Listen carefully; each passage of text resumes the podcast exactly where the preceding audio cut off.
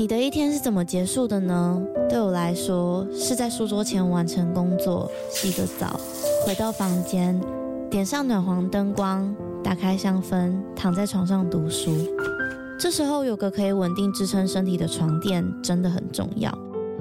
德国 Emma Hybrid 独立筒床垫陪伴了我好几个夜晚，习惯侧睡的我起床也不再感觉到腰酸背痛。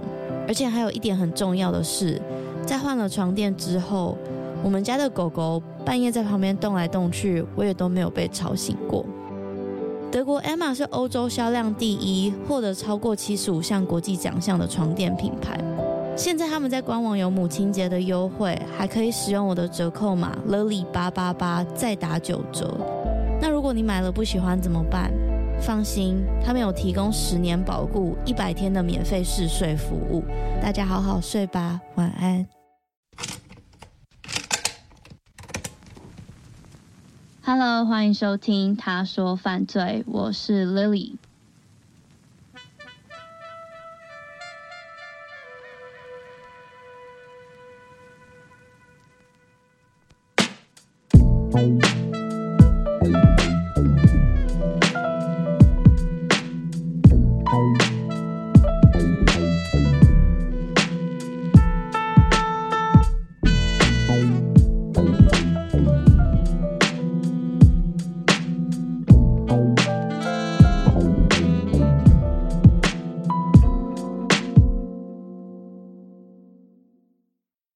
今天这一集呢，是有一次我在他说犯罪 Instagram 现实动态开问与答的时候，有一位听众在那个问与答中的投稿。那我记得这则投稿是在二零二一年的七月，也就是我现在正在录音时间的一年多以前。我甚至不知道这一位听众还有没有在听他说犯罪 Podcast。我希望你有，好吗？但是我想说的是，大家以前曾经投稿过的案件，无论是在现实动态或是曾经私讯我过的，我都有留下来，而且都有放进我的资料库里面。当然，我也时不时会拿出来看一下。不过，关于你们之前的投稿会不会做成 podcast，就需要一点点缘分，因为有一些案件可能突然符合我当下的心境，我就会把它挑出来做。所以呢，大家千万不要气馁。曾经投稿过的朋友们，也许有一天我就会说到你们想听的案件。那关于怎么投稿呢？其实我到现在还是没有一个固定的投稿模式。我现在正在拟定一个未来大家可以定期投稿的方式，所以请大家再给我一点时间。我在想清楚过后，一定会跟大家分享。那今天这起案件呢，它是个悬案，但是这一起悬案很特别的是。它涵盖了一场家庭的闹剧，而且它是那一种凭空消失过后就再也没有证据、再也找不到人的那一种失踪人口案件。但是这一起案件最特别、最值得注意的是，这一名失踪的十六岁少女，她在失踪前八到十二个小时的异常行为。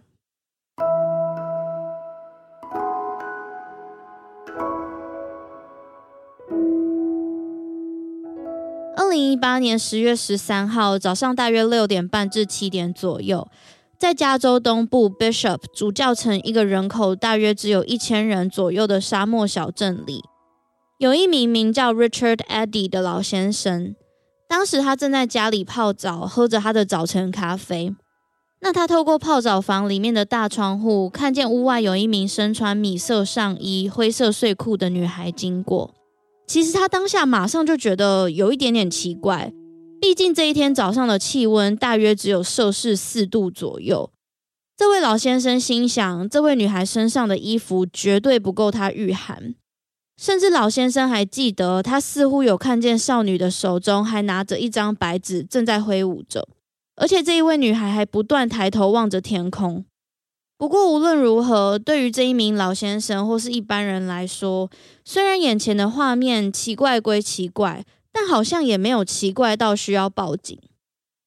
接着大约一个小时多过后，早上八点，有人上前敲了敲这名老先生的家门，是一直到这个时候他才知道，原来社区中有人失踪了，而且他可能就是这一名失踪者的最后目击证人。于是老先生赶紧和前来敲门的人诉说早上看到的一切。随后，他也马上跳进车里，往山谷里面开，就希望能够追上早上看见的那一位少女。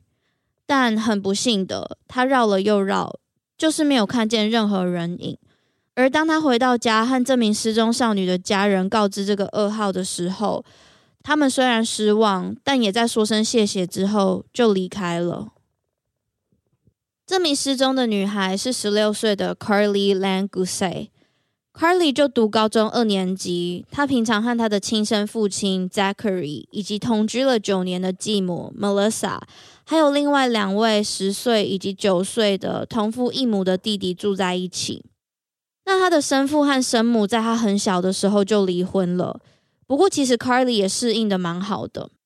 就在 Carly 的爸爸妈妈离婚过后。其实原本 Carly 的监护权是妈妈所拥有，不过后来因为 Carly 的妈妈要搬到车程几个小时以外的地方，Carly 也因为舍不得同学，不想搬家，就自己选择留在加州和爸爸住在一起。那 Carly 的爸爸是在营造业里面工作，他的继母呢，则是在一间不动产的产权公司当助理。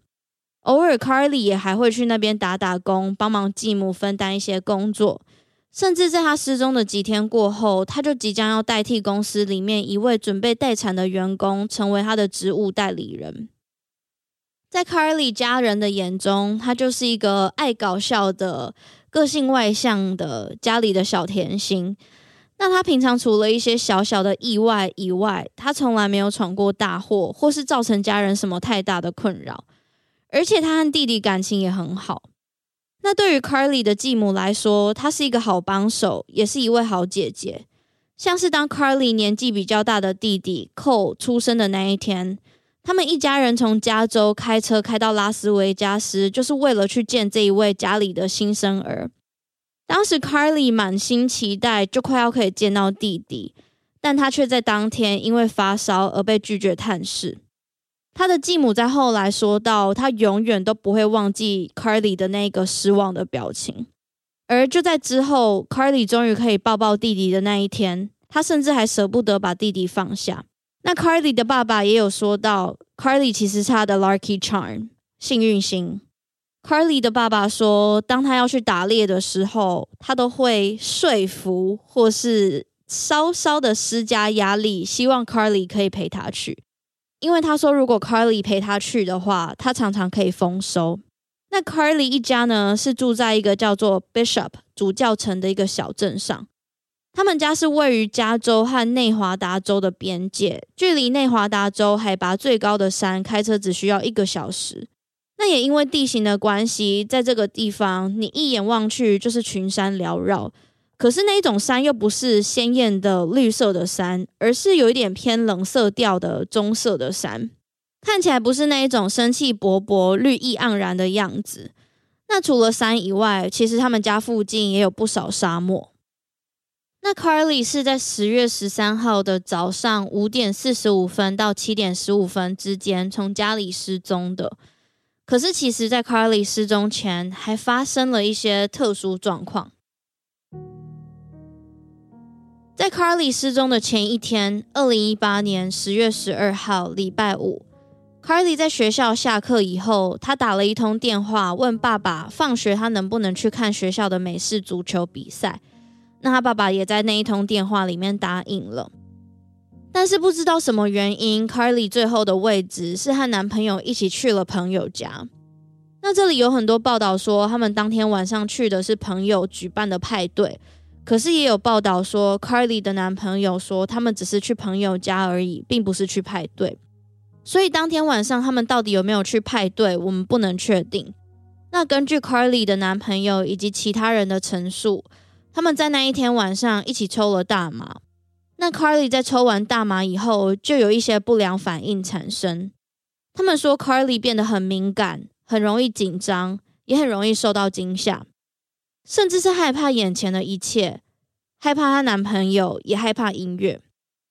那讲到大麻，虽然它还是有一点争议的东西，但我相信大家对于美国青少年或是成人抽大麻，应该也是见怪不怪。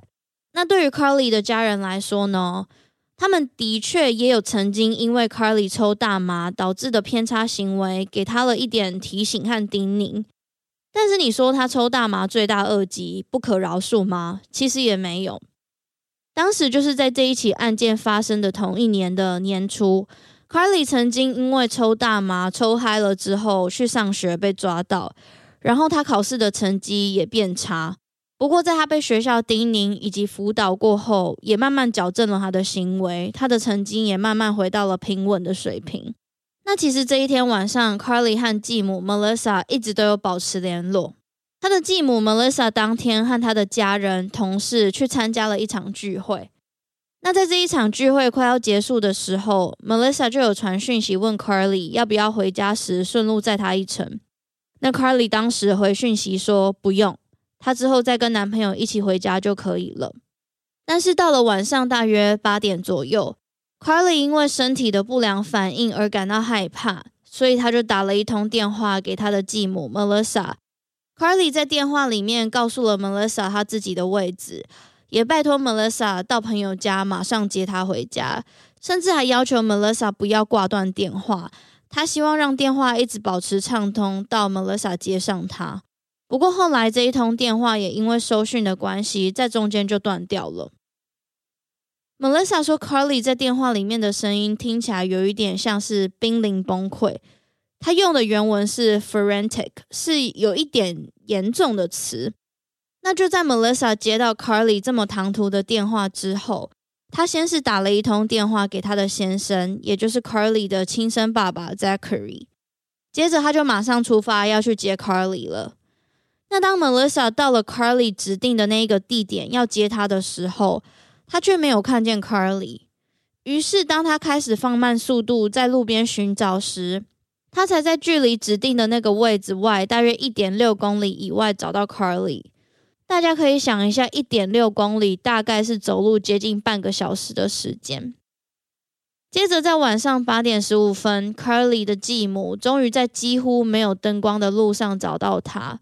那他的继母是这样子说的：他其实先是看见 Carly 手机发出的光，才知道他在前面。而且他说，当他遇到 Carly 的时候，Carly 是正在尽全力在路上奔跑着的。而且当 Carly 看见 Melissa 的车子的时候，他二话不说就马上跳进后座了。Melissa 在 Carly 进了车子以后，看见他非常恐惧的样子。他说，Carly 的脸色苍白，瞳孔放大。同时，他也问了 Carly 到底发生什么事情。这时候，Carly 就不断道歉，然后也坦诚了他和朋友在一起的时候抽了大麻。于是，Melissa 尝试提出更多问题来去理清到底发生了什么状况。可是当时，Carly 也没有办法完全表达自己的状况，而且他在整个回家的路程上还是一直呈现很不安的样子。甚至还在后座的位置换来换去的，让人感觉很心神不宁的样子。那 Melissa 说，她在回程的路上，Carly 在后座一直说着自己很害怕，或是很大声的对 Melissa 吆喝，要她将车子减速。Carly 说：“Slow down, you're going to kill me。开慢一点，你会把我害死。”甚至他还一度抓着 Melissa 握着方向盘的手，导致 Melissa 还稍微偏离了车道一点点。那最后呢，他们回程大约十到十五分钟的距离，Melissa 花了大约四十五分钟才回到家。晚上九点，他们终于抵达家里。当时 Carly 的爸爸 Zachary 也才刚下班回到家，正在喝着啤酒。Zachary 回忆起当天，他一看到 Carly 的样子，就知道情况不妙。他说他马上就注意到 Carly 看起来又害怕又歇斯底里的异常行为。而且他也想起以前明明就也看过 Carly 抽大麻的样子，但是很明显就和现在的状态不同，所以他才在当下推测，无论 Carly 在朋友家到底抽的是什么，绝对不单纯只是大麻而已，感觉有可能被掺了额外的药物。那他说那一天晚上在家里，Carly 的情绪一直都很激动，甚至他对什么都害怕，对他对 Melissa 也害怕。可是不止如此。他下一秒又会切换成另外一个平静的状态，就好像什么事情也没有发生一样，然后就一直在这两个状态中反反复复。当时 Zachary 和 Melissa 尝试问他说：“你到底害怕什么？”也尝试去安抚他的情绪，告诉他已经到家，已经安全，已经没事了。Carly 当时也只会回答说：“I don't know，我不知道。”于是当时 Melissa 就决定要拿起手机录影。但是事实上，这个影片也因为 Melissa 在按下录影键之后，就把手机放进口袋，所以影片是没有画面的。那当时 Melissa 决定录影的原因，是因为她觉得这一段影片可以拿来作为机会教育。她想要 Carly 在隔天清醒的时候有一个证明，可以向她展示这一天晚上的样子。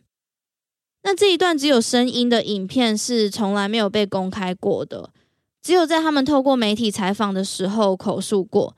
那因为我也没有听过影片的内容，所以我只能按照实际上我能掌握到的资讯和大家分享。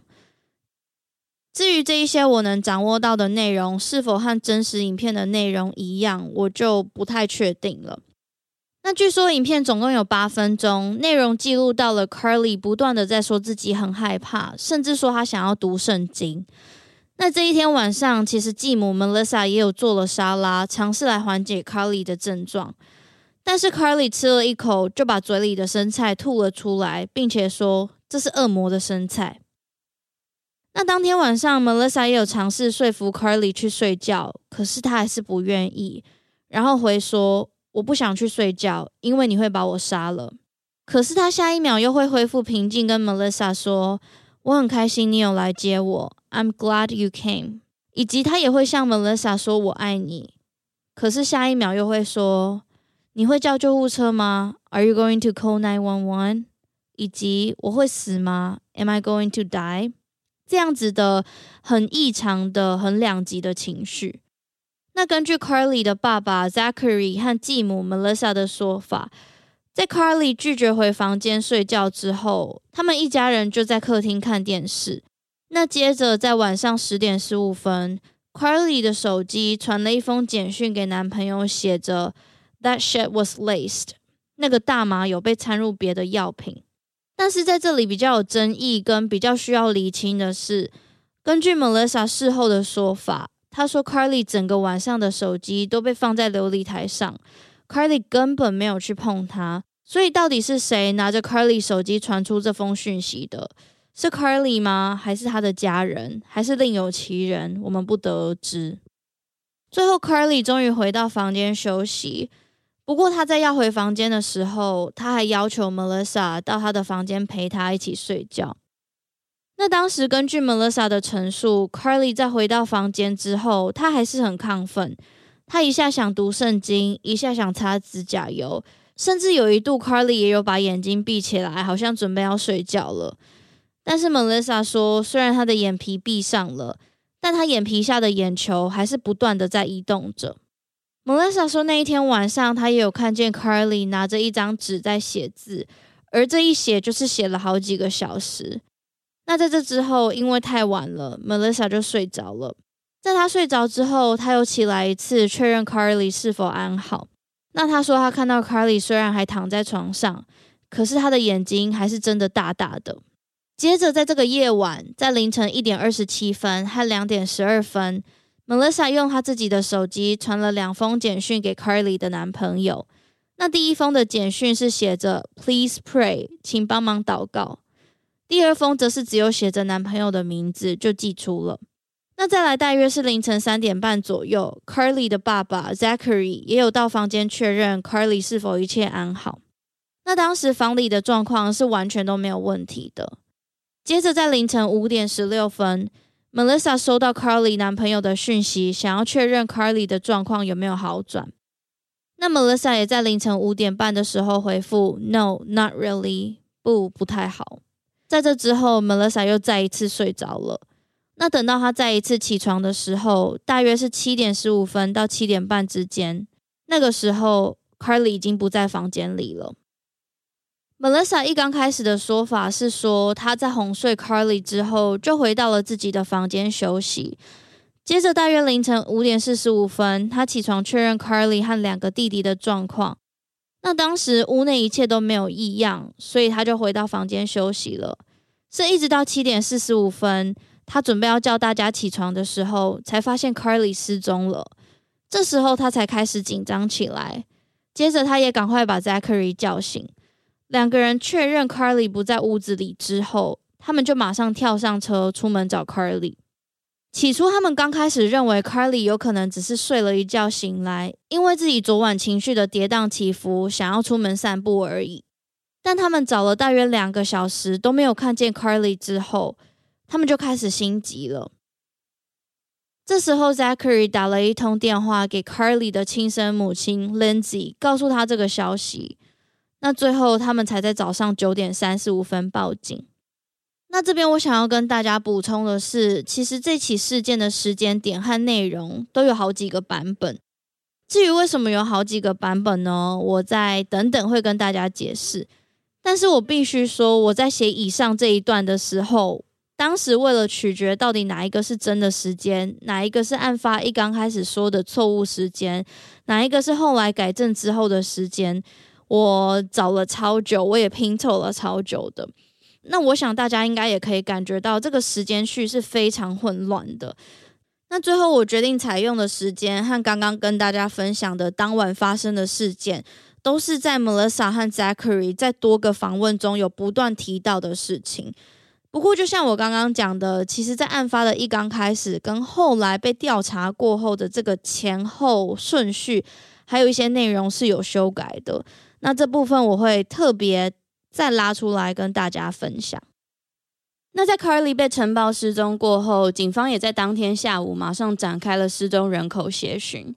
这个协寻前后总共进行了一个礼拜，协寻团队超过了六十名警力，甚至还有空中直升机、红外线探测直升机以及六只嗅探犬。那在那几天的调查过后，他们确认了 Carly 不止没有带任何随身物品，他也没有带手机，没有戴眼镜。他们不确定 Carly 身上到底穿着是什么衣服，只知道他常穿的那一双 Vans 球鞋不在家里。那在调查的过程中，他们也在家门口发现了一个符合 Carly 鞋子的鞋印。最后呢，调查团队也掌握了三位目击 Carly 失踪前行动的目击证人。其中一位目击证人就是在屋内泡澡的老先生 Eddie，他在早上六点半左右从屋里透过窗户看见穿着单薄衣服走在路上的女孩。再来下一位目击证人是和 Carly 住在同一个社区的转弯处，距离他家七栋房子以外的邻居。那这位邻居在早上六点四十五分的时候，看见一位身穿米色上衣、灰色睡裤、手上拿着白纸的女孩站在他家外面。那最后一位目击证人呢，则是一位木工。他在早上大约七点到七点半之间，注意到一位女孩就站在路边的铁丝网里面。这位木工说他特别有印象，因为谁莫名其妙会站在那个位置，而且又在一大早的。那这三位目击证人呢，其中甚至有两位是曾经见过 Carly，或是曾经和他接触过的。那最后调查团队也透过这三位目击证人的记忆来推测。Carly 应该是在离开家过后，就顺着六号公路一直走，走了大约半个小时。那其实这条六号公路它很长，它从 Carly 的家出来一直走的话，会先走进沙漠，再一路到内华达州。那我刚刚有提到嗅探犬嘛，这边可以跟大家分享他们的嗅闻结果。那这几只嗅探犬呢，从他家到六号公路。和与六号公路交叉口的某一条大路上，都有嗅闻跟探测到 Carly 的味道，而且这个味道蔓延的路上，确实就有经过前面两位目击证人的家。可是这个味道在路上就突然没了，而且这个味道突然停止的位置，就在第三位目击证人指出看见 Carly 的那个位置附近。那其实这个味道就这样子突然断掉，突然没了，是一件非常奇怪的事情。但是有可能造成这个状况有几个原因。第一个比较符合逻辑的推测是，有可能因为外力环境和风的干扰，导致这个味道就突然终止了。但另外一个推测也有可能是，Carly 就在这个地点自愿或非自愿的上了别人的车，这个味道才会突然消失。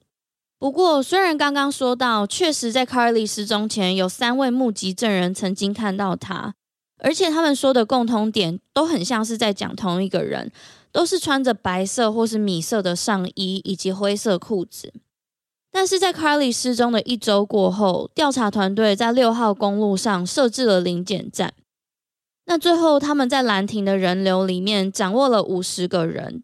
这五十个人在 Carly 失踪的那一天的那个时段都有经过六号公路，但是他们完全没有看见像是 Carly 特征的女孩走在路上。所以这个前后其实是有一点点冲突的。不过最后调查团队还是因为这三个目击证人的说法太有力了，所以认为 Carly 确实在失踪前应该是有经过六号公路的。那 Carly 的协寻活动总共进行了十五天，最后在十月二十八号暂停搜索。可是啊，在官方的搜索行动暂停之后，他的家人还是没有放弃，他们展开了私人的协寻活动，而且就这样子进行了好久好久。Carly 的家人因为失踪协寻进展缓慢而感到非常的挫折。另外，加上 Carly 失踪前的异常行为，也让他的家人非常担心。于是，Carly 的继母 Melissa 就决定利用媒体和大众的声音来提高大家对于 Carly 失踪案的认知。当时，Carly 的继母 Melissa 在她失踪的那一天就开了一个脸书的粉丝专页，叫做 Bring Carly Home。那她每天都会利用这个平台和大家更新案件的进度，以及调查团队掌握到的资讯。那他也会在脸书上面开直播，希望能够借由社群媒体的力量，将 Carly 的照片以及失踪资讯扩散到其他的地方。但我们大家都知道，额外的曝光一定也会有额外的风险。例如，这个平台可能会吸引单纯只是想要看戏的人来围观，而且还不止这样子。当时也因为 Melissa 的每一个直播，外加 Carly 失踪前的异常行为。让只是想要看戏的人对这一起案件产生了其他推测，而且当时不止外人，那个时候 Carly 的亲生母亲 Lindsay 也开始伸出她的手，指控和 Carly 同居的爸爸 Zachary 和继母 Melissa。当然，Zachary 和 Melissa 也不是好惹的货，他们也针对 Lindsay 的指控做出了回应，产生了所谓的家庭纠纷 （family drama）。那也因为这样子，吸引了更多想旁观这场家庭闹剧、喜欢凑热闹的路人。那当然也出现了更多所谓的键盘侦探和舆论以及阴谋论。我想，在这一场家庭闹剧出现以前，在当时就有蛮多人对 Melissa 开直播时的说辞反反复复，觉得非常有疑虑。例如，他一下说 Carly 是在早上七点十五分失踪的。但有时候又会说是早上六点半，而且啊，他当时在陈述 Carly 失踪前发生的事情的过程是有几个不同的版本的，但这几个版本又不是完全不同，是主要的内容都是一样，就是只有像是时间上的小细节有出入而已。在这里，我可以先说一次 Melissa 在 Carly 失踪一刚开始接受访问时说的时间序，我再来跟大家分享后来他离清后的时间序。Melissa 说，她在 Carly 失踪的那一天早上，大约在早上五点半醒来。她先回了 Carly 的男朋友传来的关心讯息，在这之后，她又睡着了。然后到早上五点四十五分，Melissa 再一次起床的时候，她做了每天早上都会做的事情，就是到小孩子们的房间叫他们起床上学。然后一直是她到了 Carly 的房间，她才发现 Carly 的房门是开着一小个缝。才发现他不在房间里面，这个是他刚开始接受媒体采访的时候说的第一个版本。但其实后来实际上的状况是，Melissa 在早上五点三十分醒来，回了 Carly 男朋友的关心简讯。在这之后，他就在 Carly 旁边睡着了，一直到七点十五分，他再一次在 Carly 床上起床的时候，Carly 已经不见了。这两个版本的差别，其实只是差在 Melissa 有没有在 Carly 的房间睡着再醒来而已。等于说，后者的那个版本是 Carly 在失踪的时候，Melissa 在她的房间里面。等于说，Carly 是在她的陪伴之下离开房间的。那我自己对于这两个版本的解读，我个人的认为，Melissa 在第一时间没有说出事实，是很值得被别人指控的。但我也觉得他一刚开始会说谎的动机，并不是因为谋杀还是什么的行为，而就只是担心外界指控为什么在他的陪伴之下，Carly 还会失踪而已。接着，在 Carly 失踪的两周过后，二零一八年十月二十七号。Zachary 和 Melissa 也上了美国知名记者 Nancy Grace 的真实犯罪 Podcast Crime Stories。我能够理解 Zachary 和 Melissa 因为女儿失踪，案件也没有关键的突破进展，所以感到非常焦急的心态。但我必须要说，我个人是不太喜欢这一集主持人的风格的。最主要的原因是因为主持人让我感觉他是一直用咄咄逼人的口气，像是在质问 Carly 的爸爸还有继母问题。他从头到尾都给我一种“你怎么会说错呢？你怎么会把小朋友搞丢呢？”的语气。最后还有一点让我感觉这个访问不是那么流畅的原因，应该是因为这是一个远距离的访谈录音，所以双方有一些时间上的延迟。而且 Zachary 和 Melissa 可能也因为搜寻的过程感觉到非常的疲倦，所以他们听起来很累。然后也不知道是网络的速度的影响还是什么原因，所以他们会在主持人问完问题之后停顿一下才回答。可是主持人呢，他就会在他们还没有回答问题的时候，再以一样咄咄逼人的口气追问同一个问题，或是问下一个问题。或是这个主持人也会在他们回答到一半的时候就插话。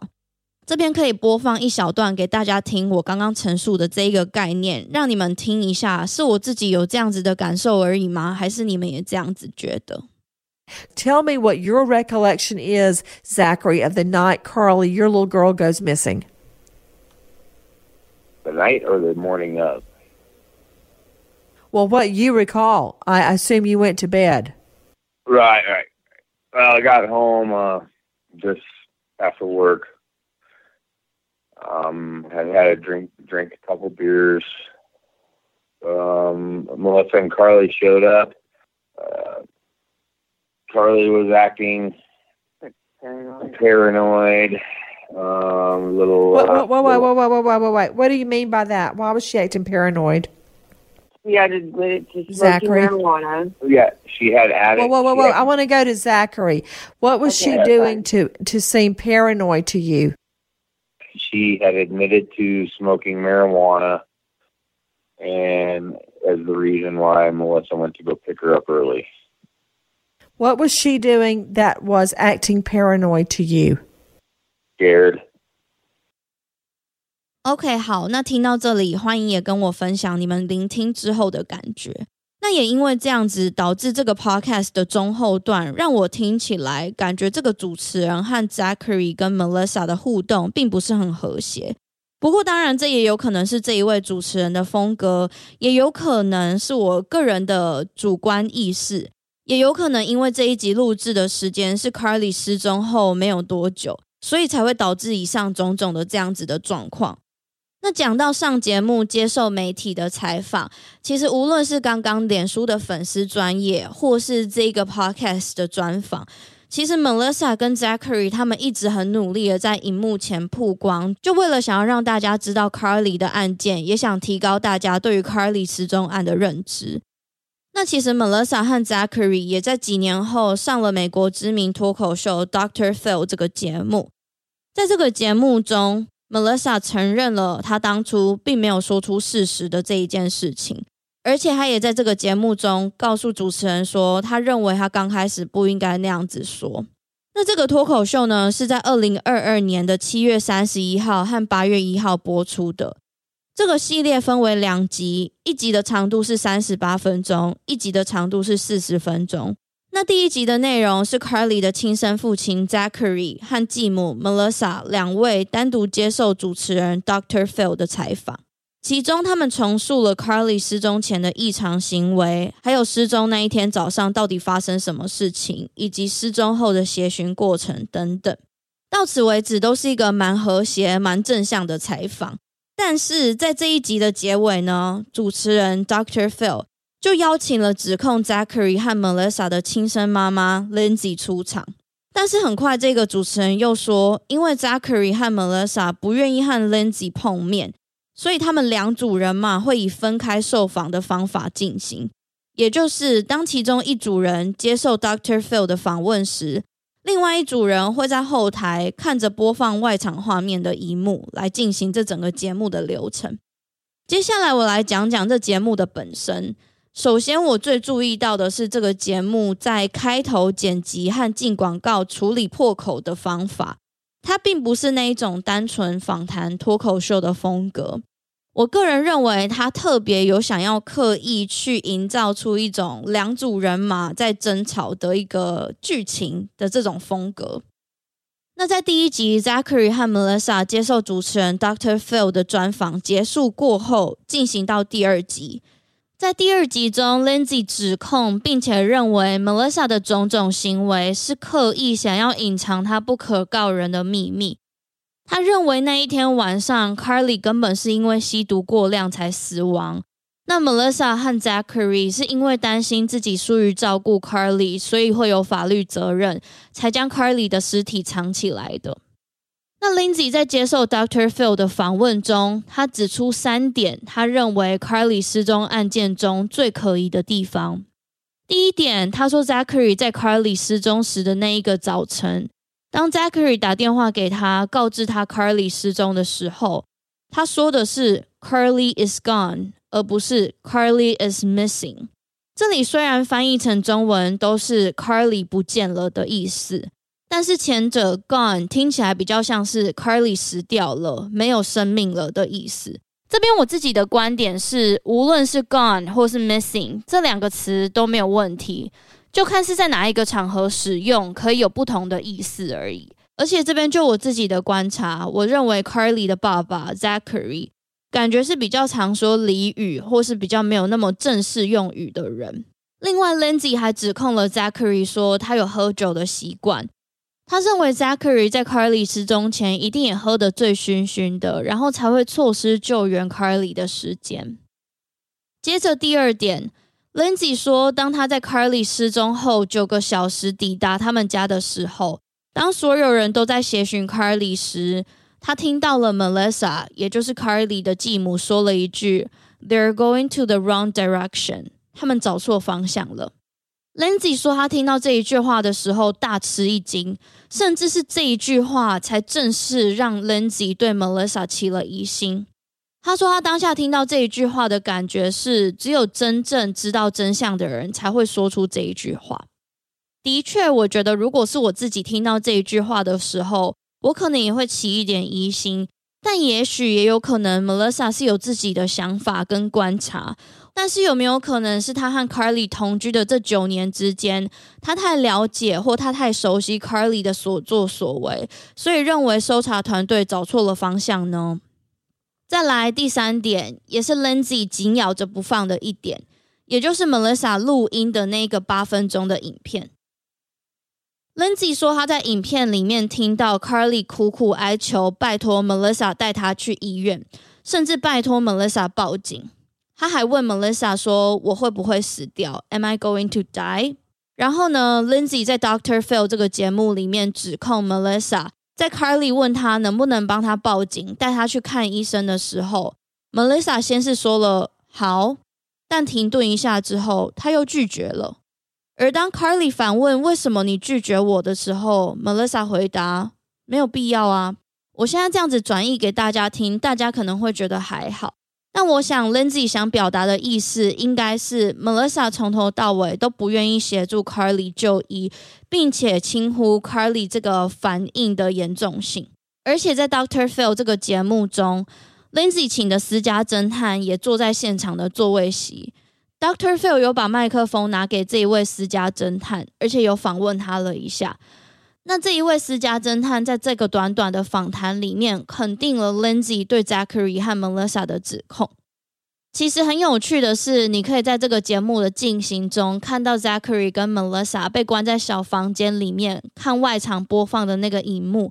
那有的时候，当 Lindsay 讲到他们两个不认同的地方，他们两个会互看彼此，然后摇摇头，或是会做出那种我不认同这件事情的那个表情。结果在这个节目第二集的尾声中，主持人 Dr. Phil 又再一次请出 Zachary 和 Melissa 到外面。那 Zachary 和 Melissa 也将这个只有声音的影片的一部分私底下播放给主持人听。主持人 Dr. Phil 在听完之后，他说：“作为一位长辈，你安抚他的过程做得真的很好。”他是在跟 Melissa 说话。然后主持人转述他听到的那个影片内容，他说他听到 Carly 在影片里面不断道歉。接着主持人还澄清了这一场家庭闹剧中到底谁说的是实话，谁说的是谎话。这一位主持人 Doctor Phil 说他听到 Carly 的说法是：如果发生什么事的话，你会打电话报警吗？这时候 Melissa 回答：什么意思？我会啊，而并非 Lindsay 说的，Carly 苦苦哀求 Melissa 报警，而 Melissa 不肯。那我想大家听到我刚刚陈述的那个方向，可以推测这个节目的模式有一点像是两方互相指控嘛。所以 Melissa 在接受 Dr. Phil 的访问的时候，也有指控了 Lindsay。他说，在他们协寻 Carly 的那几天，Lindsay 虽然有到他们家。但是整个协寻的过程中，Lindsay 都没有帮忙，也没有加入搜查团队一起协寻。接着五天过后，在调查行动根本还没有结束之前，他就回到外州的家了。可是他其实明明就有选择可以住在他们家附近，Lindsay 的自己的亲生妈妈家。那针对这个指控，Lindsay 的回应是说，他当时根本就吓坏了，他根本没有力气去加入搜寻行动，而且失踪的是他的亲生女儿，根本就不是 Melissa 的亲生女儿，所以他吓得动弹不得，他哪里都不能去。以上呢，就是这个节目中的一些重点。那这个节目在 YouTube 可以看到，我会把这个节目的连接放在这一集的资讯栏里面，大家想要看的话可以去看。另外一点，我有注意到的是，Lindsay 在接受 Doctor Phil 的访问的时候，有的时候他的情绪会比较激动，但是他哭的时候都没有眼泪，诶，他就是会，可是我真的那样脸都皱在一起，然后在他放松的时候，你以为会有眼泪掉下来，可是他从头到尾都是一直做这种酸梅脸，然后没有眼泪掉下来。而且，其实这件事情不是只有我注意到，在这支影片底下的留言，也有很多人在讨论说：“诶，我不知道为什么哭可以没有眼泪，诶，大家注意看，他好像没有眼泪，诶。”所以这个情绪是我观察到的一个特点。然后很明显，大家也可以感觉得出来，这个指控的真实性跟 Lindsay 是一个大概怎么样个性的人，不是说他整个人，而是在这一起事件中他是怎么样的人。最后呢，就要来到对于 Carly 的几个失踪的推测理论了。那我在节目一刚开始有讲到这一起案件，它还是一起悬案嘛，所以到目前为止，其实 Carly 的失踪案都一直是还有在进行调查的。那首先，我们的第一个失踪理论是调查单位认为的理论。也就是他们认为，Carly 有可能还在思绪混乱的状态下出门，在出门之后，他沿着六号公路走，他可能走偏了，进入了比较偏僻的荒野，然后他也因为思绪不清晰，所以没有办法按照原路走出来，最后没有人可以找到他，他也一直走不出来，甚至走到更远的地方，导致他缺乏粮食或缺水，就在大自然中死亡了。那以上这个是在没有任何物证，在没有任何案件掌控之下合理的推测。毕竟我们刚刚有提到，Carly 这一起案件中能够掌握到的，就是完全没有办法有任何破案关键的那个鞋印，还有那三位目击证人的状况。可是目击证人基本上也是只能推测到他走在六号公路上，在这之后就完全没有任何的证据了。另外可以补充一点是，至今 Carly 的案件在调查单位那边都还是被以离家出走来侦办，是离家出走的失踪人口，而非他杀，也非谋杀。第二个理论呢，是 Carly 的爸爸 Zachary 和继母 Melissa 认为的被绑架理论。Zachary 和 Melissa 认为 Carly 在沿着六号公路走的时候，可能是遇上坏人。那这个坏人在经过 Carly 旁边的时候，看见他，把他载走了。而且他们认为六号公路是一条有不少人和车辆会经过的公路，是一条主要干道，所以会发现这件事情的可能性不是很低的。而且他们也不排除认为 Carly 有可能正在被囚禁中，或是被当成人口贩卖被卖掉了。因为他们认为，在这个民情淳朴、人口只有一千人的小镇，不可能有女孩凭空消失，还没有任何证据，也没有任何人看到。那第三个理论就是 Carly 的亲生母亲 Lindsay 的 Carly 在事发那一天晚上就死掉了的理论。就像我前面提到的，Lindsay 对 Carly 的爸爸 Zachary 和继母 Melissa 的指控，以及在这一场家庭闹剧中的种种，Lindsay 认为 Carly 在当天晚上就根本是因为吸毒过量就死掉了，而且他从来没有离开过那栋房子，而是 Zachary 和 Melissa 害怕要承担责任或是众人的眼光，所以才把他的尸体藏起来，并且掩盖证据。才会让调查进入困难。那第四个推论呢，是来自网友的车祸理论。关于车祸，大家觉得最单纯的就是有可能 Carly 在早上出门后，沿着六号公路走。那因为他的状态不好，思绪不清晰，所以他并没有遵守交通规则，然后被车子撞到之后死亡。那接着有可能是撞到他的这一位驾驶，把他的遗体藏起来了。但是我自己认为这个理论的根据性需要再考究，因为车子撞到人，而且要把人撞死，或是没有撞死，撞得很严重，是要有一定的加速度的。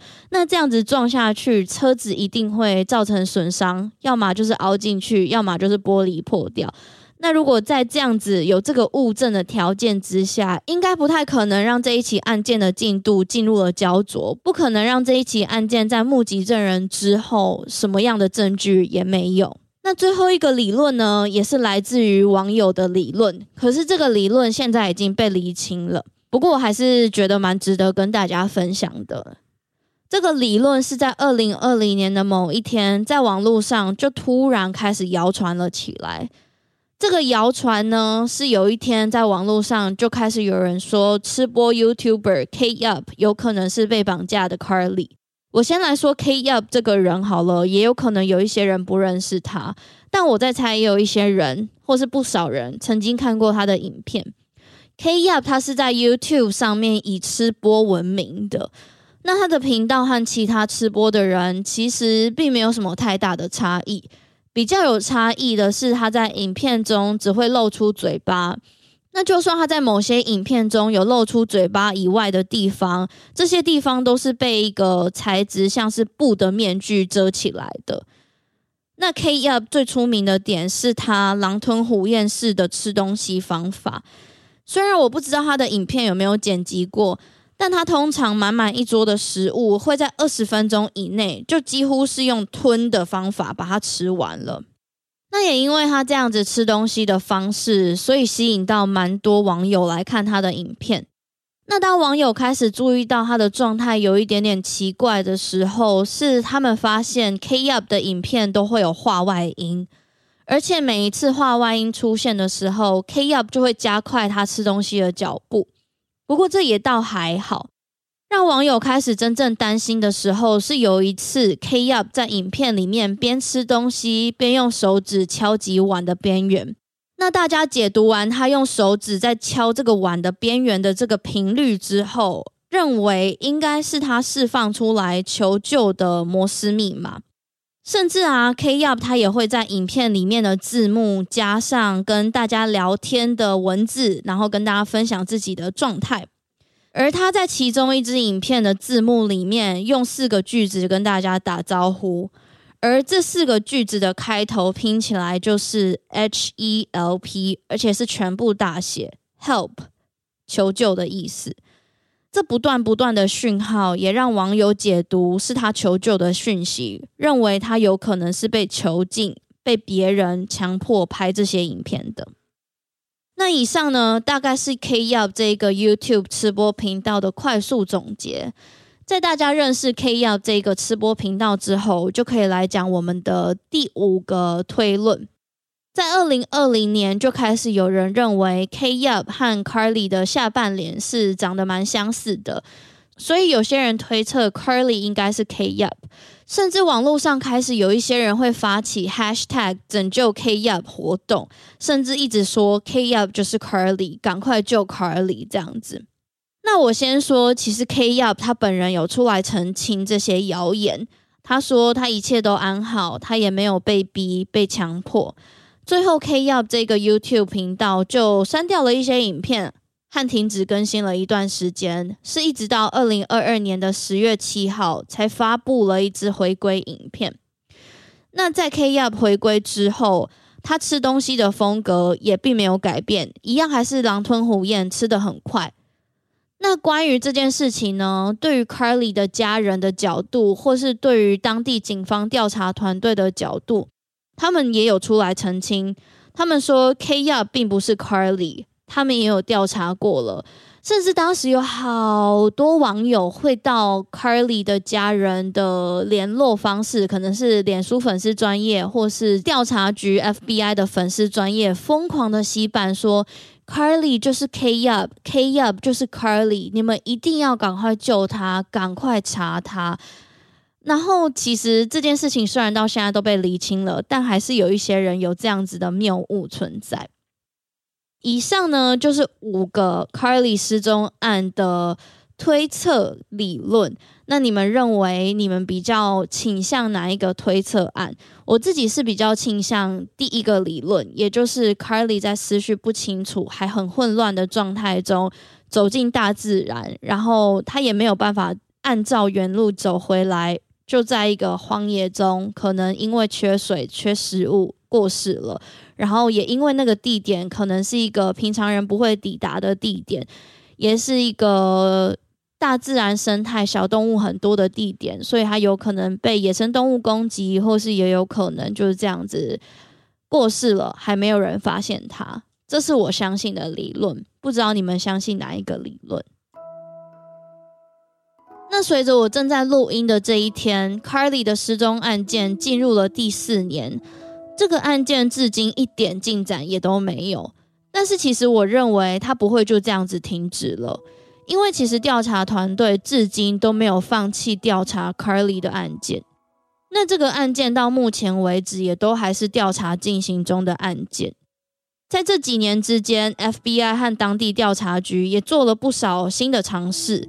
像是 FBI 在二零二零年的十月十三号，Carly 失踪的第二年，FBI 在他们官方的 YouTube 上传了十二支同系列的影片。那他们在影片中分别访问了 Carly 的爸爸、他的继母、他的弟弟、邻居、学校老师，还有同学，以及调查这起案件的刑警。那这个影片的目的也是希望可以让大家重温对于 Carly 失踪案的印象，甚至也有可能把它再扩散更远，让更多人认识 Carly 的失踪案。那除了 FBI 以外，当地的调查局则是会在每年 Carly 失踪的周年，在他们的脸书发布文章，提醒人们，他们还需要更多的资讯来破解 Carly 的案件。那最后呢，关于这一起案件，我可以再补充一点，也就是在这一起 Carly 失踪的案件中，我们可以知道的是，在案发当天提供给 Carly 大麻的那一位朋友，他最后是有被起诉以及判刑的。最后呢，在节目的尾声，我想要提出一些我看到的普遍的网友疑问，想要带大家讨论一下这些你们可能也会有的疑问。第一个是很多网友不理解为什么 Melissa 和 Zachary 不带 Carly 去急诊看医生，而是放任他在家里继续做出这些古怪的行为，甚至最后失踪了。那当然，这也是其中一部分网友认为 Zachary 和 Melissa 非常可疑的理由。关于这个问题，当然有另外一方的网友也解释说，美国的医疗系统，除了你发生很严重的状况，或是你濒临死亡，不然不会随意叫救护车，或是随意去急诊，因为他们的医疗费非常贵。而其实这也是真的。之前我在大学去美国打工旅游的时候，我当时的代办就有千叮咛万交代，千万不要随意叫救护车，因为那个账单是会很恐怖的贵。那加上 Carly 当天晚上的状况，他也不是急性的病症，他也没有会马上濒临死亡的状况，所以当时对 Carly 的家人来说，他要么是大麻抽嗨也好，或是其他种类的毒品症状也好。如果当天晚上把他送到急诊室，可能当时医护人员也只是在那边等到他症状变好，或是给一些让体内新陈代谢系统加快的营养剂，赶快帮助他排毒而已。最后呢，网络上也有讨论到一点是，如果当天晚上 Melissa 跟 Zachary 真的把 Carly 送医的话，他们两个也许必须要面临法律问题。所以，也许是以上的种种，让 Carly 的家人决定不将他送医。那接下来还有另外一个蛮常见的网友疑问，是认为 Melissa 当晚把手机拿出来对 Carly 录音录影是一个很奇怪的行为。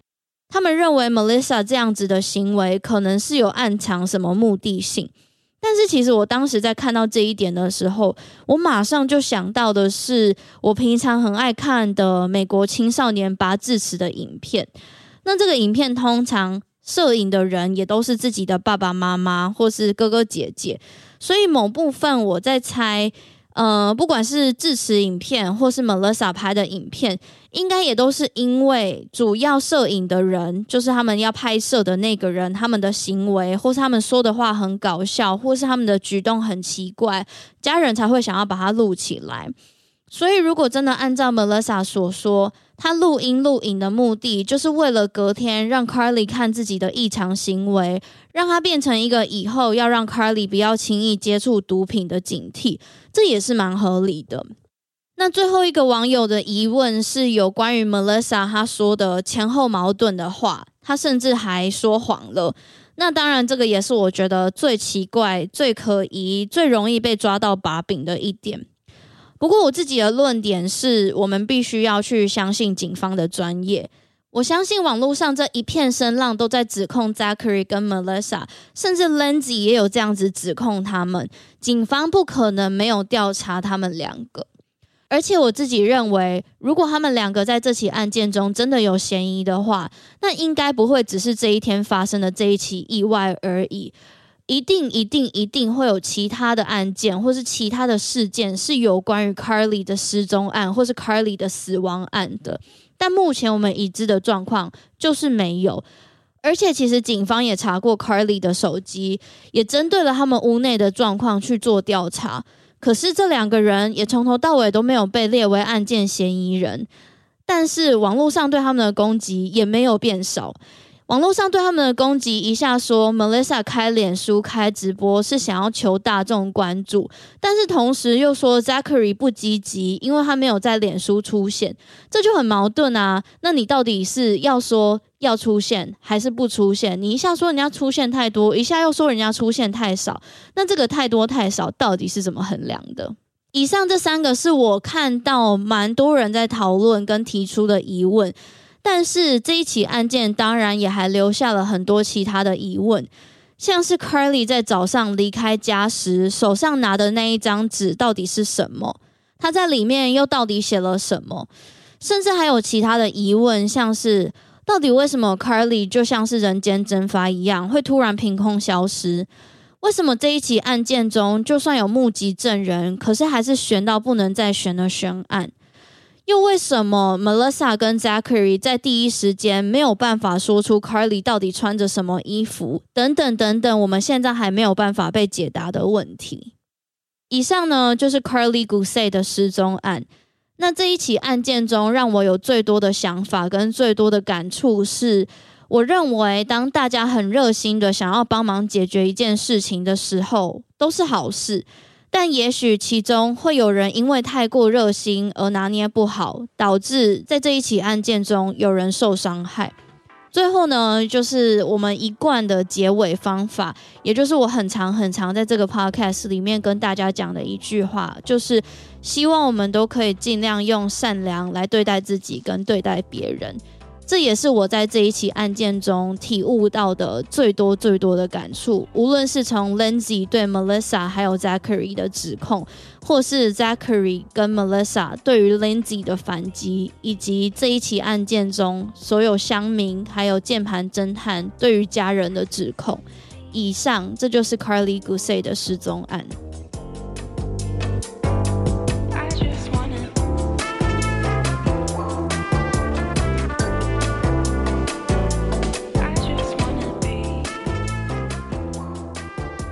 谢谢你们今天的收听。如果你们对这集的内容有兴趣的话，欢迎在脸书或是 Instagram 搜寻“他说犯罪 ”，She tells true crime，也欢迎留下你们的想法。本集的制作、主持、案件资料搜集是由我 Lily，混音剪辑侯晓明，片头曲制作 Eve AKA 酷酷小乖乖，他最近要出专辑了，请祝福他制作专辑顺利。美术设计蔡雨桐 JJ 八八八。那你们现在听到的片尾曲《Tropical Contact》是由 Jason Shaw 所制作，感谢他们的协助，才会有今天的节目。也感谢每一位愿意收听赞助的听众们，有你们的支持，他说犯罪才可以继续创作，继续产出新的作品。那如果你喜欢这个节目的话，也欢迎到各大收听平台帮我评分留言。或是把这个节目分享给你的朋友们，让他们知道。最后，我们就下周一再见。I will see you next Monday. 拜拜